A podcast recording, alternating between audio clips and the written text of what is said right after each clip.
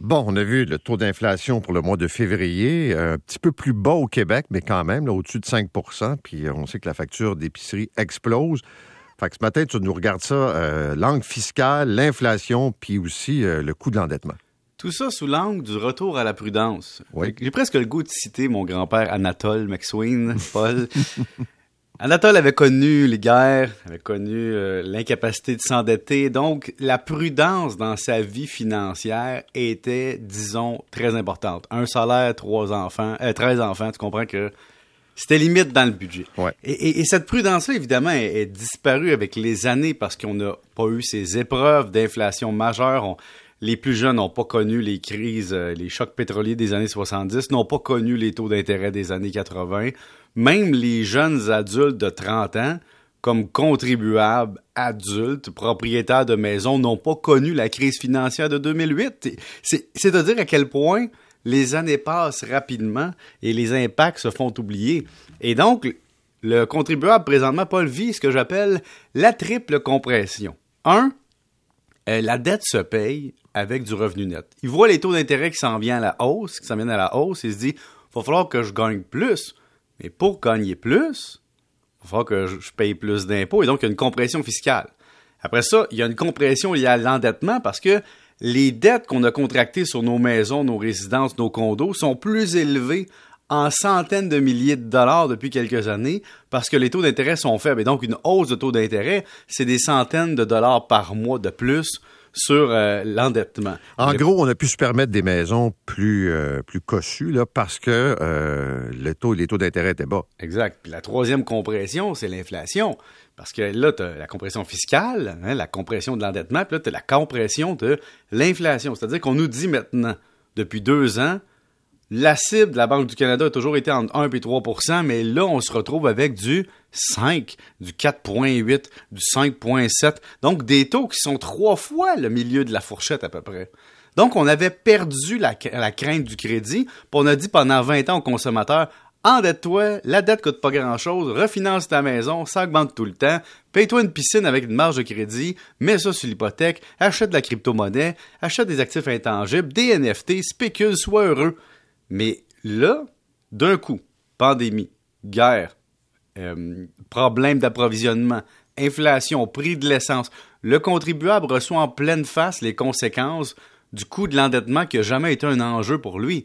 Parce que le contribuable n'a jamais eu peur comme aujourd'hui. Donc, je recommence à avoir des discussions de, de gens qui me demandent, je peux-tu avoir des placements garantis à 6% La réponse, c'est non. Donc, on a fait miroiter au consommateur qui avait une capacité, mais il l'a pas. Puis là, je vais te ramener au taux directeur des autres années. Je suis allé voir, parce que là, nos Américains du Sud, là, sont en train de nous dire, écoutez, nous autres, on prévoit sept hausses potentielles de taux d'intérêt. Pas une, sept. Et donc, on, on vise des taux directeurs qui se ramènent autour de deux. 2% ça c'est le taux directeur. Le taux préférentiel est plus haut, puis nous, on a notre taux personnel après. Mais au Canada, je vais vous ramener en 2001, parce que souvent, les, les coachs immobiliers ou les investisseurs immobiliers à grand succès depuis deux décennies parlent de comment ils ont été spectaculairement intelligents. Alors, Paul, je vais te parler de taux d'intérêt, ça va être plus facile. Taux d'intérêt directeur en 2001, au mois de janvier, en revenant de Noël, 5,5% Je répète qu'on est présentement à 0,5 c'était 5% de plus qu'aujourd'hui, il y a 21 ans. Après ça, on a baissé jusqu'à 2% au début de 2002. On a remonté après ça vers les 3. On a rebaissé, on a remonté, on a rebaissé, puis on est monté jusqu'à 4,25 en 2006. Puis là, paf! Évidemment, en 2008, problème. 2008-2009, on descend ça à 0,25. Et là, tout le monde pense que l'endettement devient gratuit depuis 10 ans parce qu'on n'a jamais refranchi un taux directeur en haut de 1,75. Et quand on s'approchait juste un petit peu de la prudence, on recommençait à toucher à cette notion de taux directeur d'équilibre, paf, pandémie, on redescend ça. Et donc, on a depuis au moins 12-13 ans l'impression que l'intérêt coûte pas grand-chose. Et donc, on a banalisé le fait de doubler sa dette. Tu as 100 000 d'hypothèques, 200, 300, 400, c'est pas grave, c'est des pinottes. Et là, d'un seul coup, tout ça nous revient dans le visage à cause de quoi? Trois facteurs qui compressent notre vie financière. Puis je dois t'avouer que comme particulier, peu importe vos revenus présentement, si vous utilisez beaucoup l'effet de levier, quand vous commencez quand même à vous questionner puis à vous dire est-ce que je devrais geler une partie? Est-ce que je devrais vendre un actif? Est-ce que je devrais compresser des dettes? Est-ce que mon emploi, qui était à l'époque un emploi stable, dans ma vie stable, avec mon revenu stable, puis mon cubicule stable, ben c'est devenu un emploi dématérialisé, à distance, relations interpersonnelles descendues, fragilisation de, disons, du milieu du travail, puis de la perception de la vie humaine alentour de nous. Puis tout ça influence nos finances personnelles. C'est quand même une tendance qui va revenir, c'est-à-dire la prudence. Puis je dis pas la prudence au sens négatif, gratteuse de je gratte du papier brun d'emballage d'Amazon pour en faire du papier de salle de bain. Non, non. Je parle de la prudence de est-ce que mon exposition au risque va réduire par rapport à avant. Comment il s'appelait ton grand-père? Anatole. Et tu sais avec qui était marié Anatole? Non. Léona.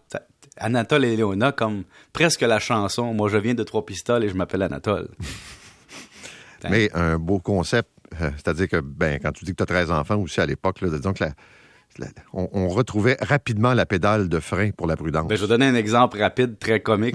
Mon père, à un moment donné, reprend la maison de mon grand-père après son décès, puis de ma grand-mère, puis on va vivre là, mais évidemment, il y a des travaux. C'est une maison de 1943. Donc, euh, moi, à l'université, on défait la maison. Et là, dans les murs, qu'est-ce qu'on trouve?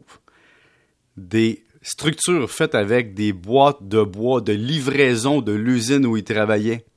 Sais, des, des ah papiers, des morceaux recyclés, des... Tout était réutilisé. Tu sais, je dis souvent, nos grands-parents gaspillaient pas, mais quand tu parles de nous, on est verts, hein, nous, on, a des produits bio, on recycle. Eux, ils recyclaient pas, ils ne perdaient rien. Tu sais qu'il y a une légende chez mes grands-parents, mes parents me parlent de ça souvent, c'est que mon grand-père, à un moment donné, trouvait que le papier hygiénique coûtait cher. Fait qu'il avait rapporté du papier bleu de l'usine. Puis il s'en servait à la maison. Pour ça, c'était du papier bleu qui servait dans le processus d'emballage, je sais pas quoi. Alors, la pomme n'est pas tombée loin de l'arbre. Non, hein? C'est assez clair. Voilà, prudence. Merci, monsieur. Bonne journée. 7h22.